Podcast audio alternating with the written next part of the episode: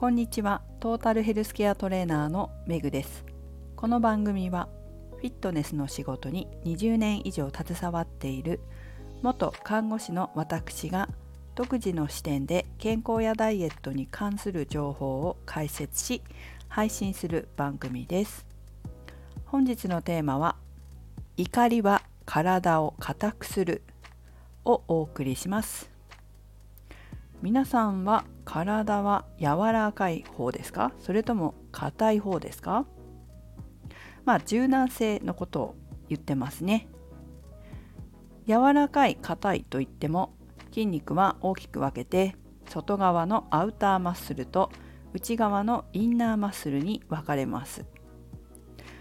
外側が柔らかくても内側が硬かったりするとどこか首が痛いとか腰が痛いとかそんなこともあります。それから体が柔らかすぎるのもあまり良くなくてそれではそれでまたね怪我の原因になったりするんですよ。なので外側内側柔軟性のバランスのほかまあその柔軟性も柔らかすぎないっていうことも大切です。何事も過ぎるがよくありませんね。さて体が硬い方まあもともと硬いという方でもストレッチなんかをしていくと、まあ、アウターか。外側だね。ストレッチっていうとアウターだけど内側のインナーマッスルも緩めると柔らかくなっていくんですけれども一生懸命やってるという割にならない柔らかくならないという方もいらっしゃるかもしれません。まあストレッチが不足しているのかもしれませんけれどもそこじゃなくて今日はですね体が硬くなる原因の一つに感情特に怒りがあるよということをお伝えしていきたいと思います。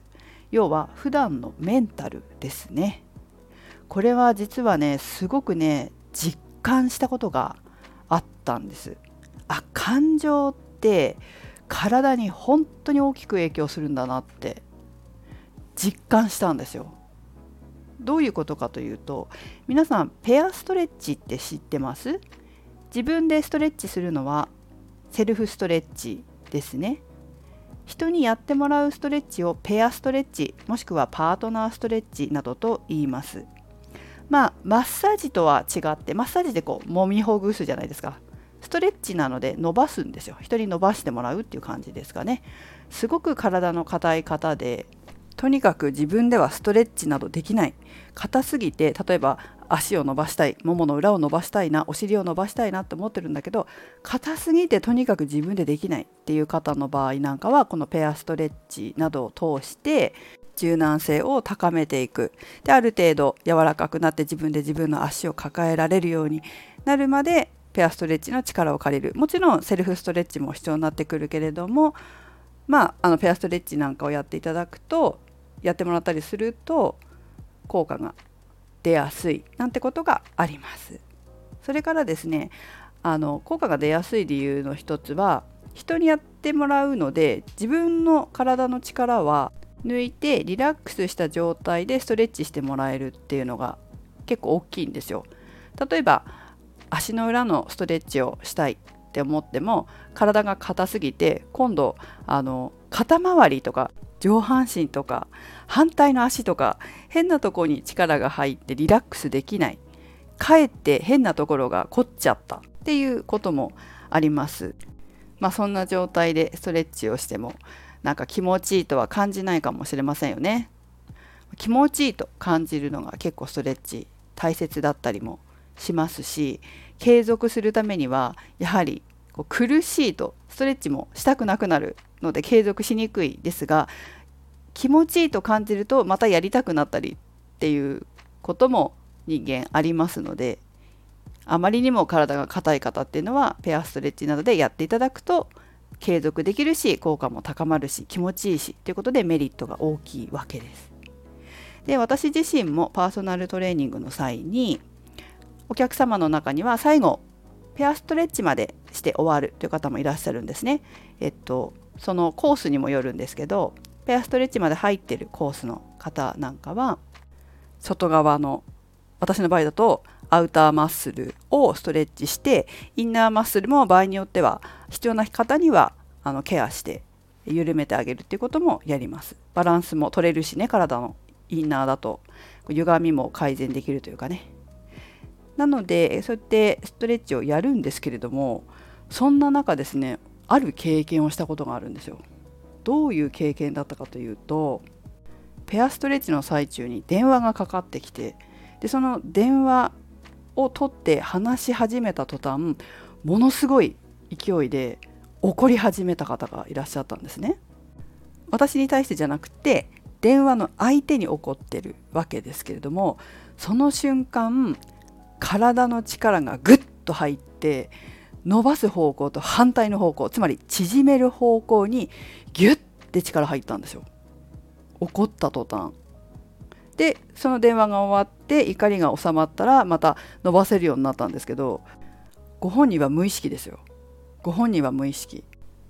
でも怒りの思考回路にスイッチが入りそこにエネルギーが流れていった途端体も反応して力がぐっと入ったんです。この時にあ感情が体を硬くするってあるんだなっていうのをすごく実感したんですよ。こんなに感情って体に影響するんだなって皆さんも例えば何か緊張した時に体が硬くなるっていうことを経験したことがある方もいらっしゃるかもしれませんけど緊張もそうだけど怒りもこうやって体を硬くするんですよ。だから何をやっても体が柔らかくならないという方の場合自分がどういう感情を抱えているのかどんな感情を普段感じながら生活していることが多いのかこれに気がつくこともすごく大事なことだと思います。怒りって特に影響が大きい。まあ、緊張も大きいですけどね緊張もこう続くと本当にインナー特にインナーが硬くなってそれこそこう腰痛や首の痛みとかにもつながりやすくなるので、まあ、肩とかもそうですけど、まあ、どこに力が入ってるかにはよりますけどとにかく感情そして特にネガティブな感情は体にもネガティブな影響を与えますので本当に注意した方がいいです。ただですね怒りに関しては中には自分で怒ってることを自覚できない人もいるんですよ。周りから見たらあの人すごい怒ってるなって分かるのに怒ってないよっていう人いるんですね。つまり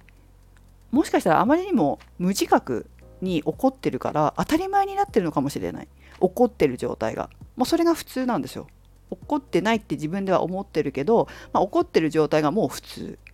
でも周りからしたら分かる。あの人怒ってんなって。その場合気づきにくいかなっていうふうに思います。当たり前は認識できないのでね。だからあれもしかしてって思った方いたらねアファメーションをこう唱えてください。